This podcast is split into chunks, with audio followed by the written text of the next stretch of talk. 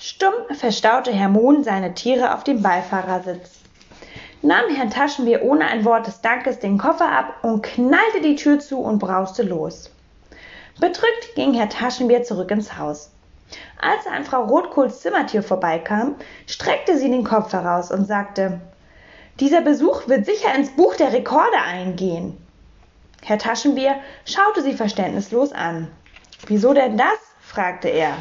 Der kürzeste Besuch der Welt. Reine Zimmer, raus aus dem Zimmer. Ich frage mich, wieso dieser Herr Mohn sie den Koffer reinschleppen lässt, wenn er doch nicht bleiben will.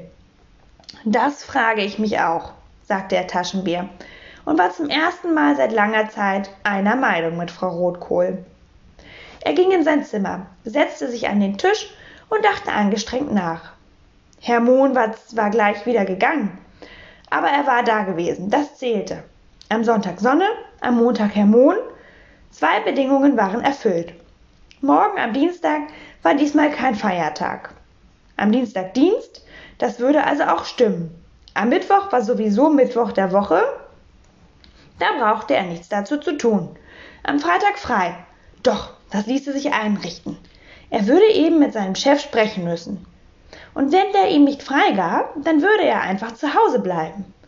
Das Einzige, das er nicht beeinflussen konnte, war der Donner am Donnerstag. Da musste er auf das Wetter hoffen. Es musste an diesem Donnerstag einfach donnern. Am nächsten Montag würde Herr Mohn bestimmt nicht mehr kommen. Diese Woche war seine letzte Chance. Ließ sich das Wetter wirklich nicht beeinflussen? Plötzlich kam ihm eine Idee. Ja, sagte er laut, so könnte es gehen. Ich muss es jedenfalls versuchen. An den nächsten beiden Tagen geschah nichts Besonderes. Herr Taschenbier ging wie immer pünktlich zum Dienst und kam genauso pünktlich nach Hause. Er benahm sich still und unauffällig, blieb abends in seinem Zimmer und bekam keinen Besuch. Frau Rotkohl war sehr zufrieden. Am Donnerstag sollte sie Grund haben, weniger zufrieden zu sein. Am Nachmittag klingelte es, klingelte es. Zwei Männer in Arbeitskleidung standen draußen, neben ihnen ein riesiges Blech. Sind Sie Frau Taschenbier? fragte der eine, als Frau Rotkohl ihren Kopf aus der Tür steckte. Erlauben Sie mal, rief sie empört. Ich bin unverheiratet. Und wenn ich verheiratet wäre, dann bestimmt nicht mit diesem Taschenbier. Und außerdem ist er sowieso ledig. Es kann also gar keine Frau Taschenbier geben. Jedenfalls scheint er hier zu wohnen, mischte sich der zweite Mann ein.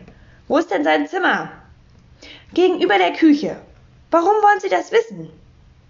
Die beiden Männer nahmen das Blech auf, schoben sich damit an Frau Rotkohl vorbei und steuerten ohne zu antworten schnurstracks auf Herrn Taschenbiers Zimmer zu. Frau Rotkohl kam aufgeregt hinterher. Was will er denn damit? Hat, denn das, hat er denn das Blech bestellt? fragte sie. Davon hat er mir ja gar nichts gesagt. Die beiden Männer stellten das Blech in Herrn Taschenbiers Zimmer ab und ließen die ratlose Frau Rotkohl mit dem Blech allein. Sie betrachtete es von vorn und hinten.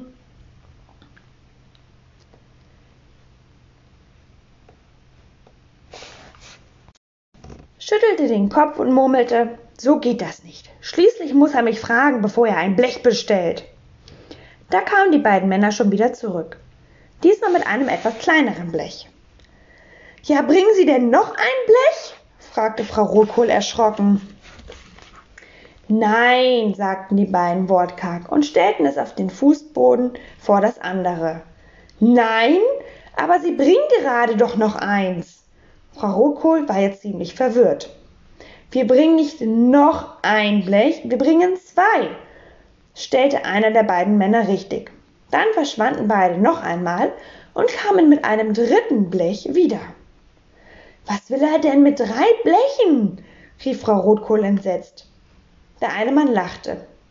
Vielleicht die Wand tapezieren, meinte er. Oder er will drei Riesenkuchen backen. Vielleicht sammelt er auch einfach nur Blech, sagte der zweite.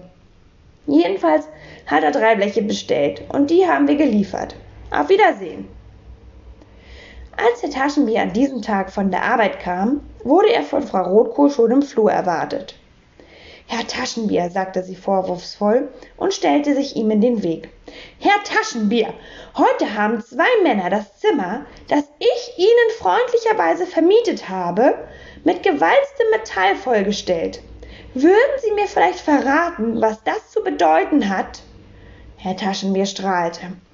Ach, dann ist das Blech also pünktlich gekommen. Schön, schön, sagte er, ging um Frau Rotkohl herum und öffnete die Tür zu seinem Zimmer. Schön? fragte sie. Was wollen Sie denn damit anfangen? Das werden Sie in einer Viertelstunde erfahren. Es soll eine Überraschung werden, sagte der Taschenbier bedeutungsvoll und schloss die Tür. Überraschung? wiederholte Frau Rotkohl und ging in die Küche, um ihr Abendbrot vorzubereiten. Fünf Minuten später klopfte Herr Taschenbier an die Küchentür. Frau Rotkohl, wären Sie nun so nett, mir einen Stuhl zu leihen? Fragte er freundlich. Frau Rotkohl sah ihn überrascht an. Erwarten Sie Besuch? sagte sie.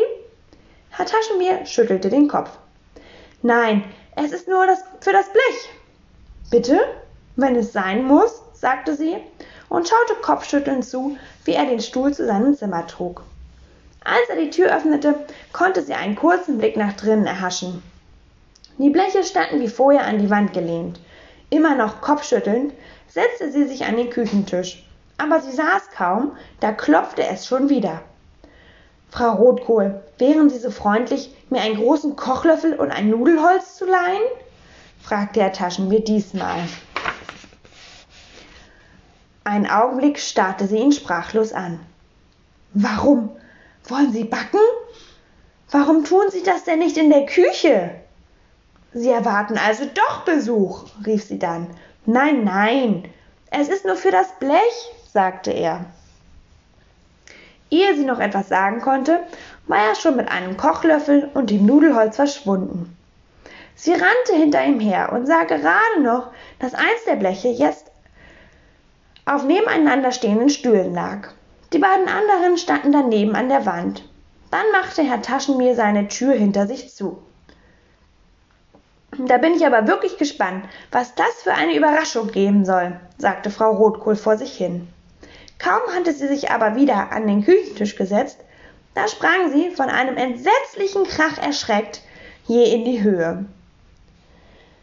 Es dröhnte, schepperte und donnerte aus Herrn Taschenbiers Zimmer, dass die Tassen im Küchenschrank auf und absprangen und die Fensterscheiben klirrten wie bei einem Erdbeben. Man hatte das Gefühl, gleich werde das ganze Haus zusammenbrechen. Herr, Herr, Herr Taschen, Taschenbier, rief Frau Rotkohl, stürzte aus der Küche und riss die Tür zu seinem Zimmer auf. Das, was sie da sah, verblüffte sie so sehr, dass es ihr die Sprache verschlug. Herr Taschenbier hopste mit ernstem Gesicht auf dem Blech herum, das er über die beiden Stühle gelegt hatte hielt in der rechten Hand das Nudelholz, in der linken den Kochlöffel und schlug damit abwechselnd auf die beiden Bleche, die an der Wand lehnten. Er war so angestrengt bei der Sache, dass er Frau Rotkohl in der offenen Tür gar nicht zu bemerken schien. Dann aber hatte Frau Rotkohl ihre Sprache wiedergefunden und schrie los. Sind Sie denn total verrückt geworden? Was soll das Gedonnere? Soll das vielleicht Ihre Überraschung sein? Darauf kann ich gern verzichten. Sie hetzen uns ja die Polizei auf den Hals, wenn Sie so weiter donnern. Sie, Sie. Herr Taschenbier unterbrach sein Hüpfen, sprang vom Stuhl und machte ein paar Schritte auf Frau Rotkohl zu. Was haben Sie gerade gesagt? Haben Sie gesagt, weiter donnern? rief er. Jawohl, weiter donnern, schrie Frau Rotkohl. Sie machen ja mehr Donner als zwei Gewitter. Sie müssen völlig übergeschnappt sein. Mehr Donner, mehr Donner, rief Herr Taschenbier begeistert. Frau Rotkohl, Sie sind ein Schatz. Am liebsten würde ich Ihnen einen Kuss geben. Frau Rotkohl trat hastig einen Schritt zurück. Unterstehen Sie sich, rief sie empört. Donner, Donner, Don, Don, Donner, sang Herr Taschenbier. Es hat gedonnert an einem Donnerstag. Jetzt singt er auch noch, murmelte Frau Rotkohl erschrocken und trat noch zwei Schritte zurück. Dann gab sie sich aber einen Ruck, ging ganz vorsichtig auf Herrn Taschenbier zu. legte ihm beruhigend die Hand auf die Schulter und sagte langsam und eindringlich Herr Taschenbier, ich glaube, Sie sind etwas überarbeitet. Sie haben wahrscheinlich ziemlich viel Ärger gehabt in den letzten drei Wochen. Ihre Nerven sind ein bisschen gereizt. Sie gehen mal ganz früh ins Bett, ja? Und morgen, am Freitag, bleiben Sie zu Hause, ja? Da machen Sie mal einen Tag frei, ja? Richtig, sagte er Taschenbier. Am Freitag frei, ganz recht.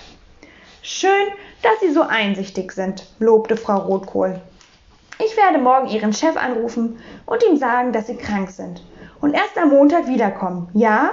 Und nun lasse ich Sie allein, damit Sie in aller Ruhe ins Bett gehen und mal richtig ausschlafen können, ja? Ja, ja, sagte Herr Taschenbier gut gelaunt und fing schon wieder an zu singen. Am Donnerstag, da donnere ich, am Freitag mach ich frei, da kommt vielleicht das am Samstag hier vorbei. Wer kommt vorbei? fragte Frau Rotkohl hellhörig. Das wird eine Überraschung, sagte Herr Taschenbier. Was? Schon wieder eine? rief Frau Rotkohl. Die eine hat mir voll aufgereicht. Gute Nacht. Gute Nacht, sagte Herr Taschenbier, schloss die Tür, legte sich wirklich ins Bett und blieb da nicht nur die Nacht, sondern auch den halben Freitag. Am Samstag wachte Herr Taschenbier ganz früh auf. Er versuchte noch ein bisschen zu schlafen, aber er war zu aufgeregt, es ging nicht. Den ganzen Vormittag blieb er in seinem Zimmer. Immer ungeduldiger wanderte, wanderte er auf und ab und schaute ständig nach der Uhr. Gegen Mittag kam ihm eine Idee. Ich Ochse, rief er. Dann fiel ihm Herr Mohn ein. Er verbesserte sich schnell. Ich Dummkopf. Das Sams ist mir ja damals auf der Straße begegnet. Ich muss wieder die, in die Stadt gehen, wenn ich es finden will. Hastig zog er seine Jacke an, ging aus dem Zimmer. Frau Rotkohl hatte wohl seine Tür gehört. Jedenfalls steckte sie den Kopf aus der Küchentür und fragte, wo wollen Sie denn hin? Spazieren gehen. So, so, spazieren gehen. Naja, besser, als wenn Sie sich wieder solche schaurigen Überraschungen ausdenken, wie vorgestern. Herr Taschenbier ging zu der Straßenecke, an der er das Sams zum ersten Mal getroffen hatte. Aber da standen keine Leute. Niemand. Kein Sams und weit und breit. Er lief durch die Stadt, suchte alle Straßen ab, schaute in alle Hauseingänge, öffnete sogar den Deckel einer Mülltonne, weil er etwas darin rascheln hörte. Aber es war nur eine streuende Katze. Das Sams war nicht gekommen. Als es schon dunkel wurde, ging er traurig nach Hause. Frau Rote, Rotkohl schaute aus ihrem Wohnzimmer, als er in sein Zimmer ging. Ach, Sie sind es. Das war aber ein langer Spaziergang, sagte sie. Herr Taschenbier gab keine Antwort. Müde und enttäuscht knipste er das Licht an. Leer. Niemand erwartete ihn hier. Wahrscheinlich war das Donnern doch nicht richtig gewesen. Es hätte ein echtes Gewitter mit echtem Donner sein müssen überlegte er, während er sich auf den Stuhl niederließ, den er sich zum Donnern aus der Küche geholt hatte. Kaum hatte er sich gesetzt, brach der Stuhl krachend unter ihm zusammen, und Herr Taschenbier landete unsanft auf dem Boden. Und unter dem Tisch Hallo, Papa, sagte eine wohlbekannte Stimme hinter dem Tisch. Sie klang recht kleinlaut. Hätte ich die Stuhlbeine nicht anknabbern dürfen? Bist du mir jetzt böse? Das Sams! Schrie Herr Taschenbier und sprang voll Freude in die Höhe, ohne daran zu denken, dass er ja unter, dem Tischplatt, unter der Tischplatte saß. Das Sams, das Sams ist da! Eigentlich hätte er sich den Kopf beim Aufspringen fürchterlich anschlagen müssen. Aber da, wo am Vormittag noch die Tischplatte gewesen war, verdeckte jetzt die glatt gestrichene Tischdecke ein großes Loch. Nun stand Herr Taschenbier Aufrecht zwischen den vier Tischbeinen, hatte die weiße Tischdecke über dem Kopf hängen und fuchtelte in der Luft herum. Gute Idee, Papa. Wir spielen Gespenster, rief das Sams begeistert. Als es Herrn Taschenbier so sah, hopste zum Bett, zog das Bettlaken herunter, stülpte es sich auch über den Kopf. Im selben Augenblick ging die Tür auf. Frau Rotkohl stand draußen und fragte, mit wem reden Sie eigentlich? Soll das Ihre Überraschung? Erschrocken knallte sie die Tür von draußen zu und ließ die beiden Gespenster unbehelligt in Herrn Taschenbiers Zimmer zurück. Herr Taschenbier hatte sich inzwischen aus der Tischdecke befreit, stieg aus dem Tischrahmen und zog dem Sams das Bettlaken vom Kopf. Wie schön, dass du wiedergekommen bist, rief er. Ich freue mich riesig. Obwohl es ja gleich wieder schrecklich aufregend anfängt. Schrecklich? Das Sams schaute ihn grinsend an. Ja, da hast du recht. Frau Rotkohl hat einen schrecklichen Schreck gekriegt. Sie ist aber auch erschreckend, erregend, erschreckbar und erschreckend schreckhaft. Wirklich schrecklich. Und ich möchte jetzt schrecklich gern wissen, wo meine Tischplatte hingekommen ist, unterbrach Herr Taschenbier das Sams lachend. Die Tischplatte? fragte das Sams schuldbewusst. Weißt du, Papa, den ganzen Nachmittag allein hier im Zimmer, da bekommt man eben Hunger. Und Holz schmeckt ziemlich gut, verstehst du? Nicht so schlimm. Hauptsache, dass du erst mal da bist, sagte der Taschenbier. Jetzt werde ich ja bald eine Wunschmaschine haben, die funktioniert. Für die ist eine neue Tischplatte eine Kleinigkeit. Aber das werden wir alles morgen erledigen. Jetzt werden wir erstmal Wiedersehen feiern. Ja, Papa, mit einem Gedicht, rief das Sams und freute sich. Ist ganz frisch gedichtet. Das Sams das aß, das Sams das fraß. Weil es so Hunger hatte, Bein eins vom Stuhl, Bein zwei vom Stuhl, Bein drei vom Stuhl, Bein vier vom Stuhl und von dem Tisch die Platte.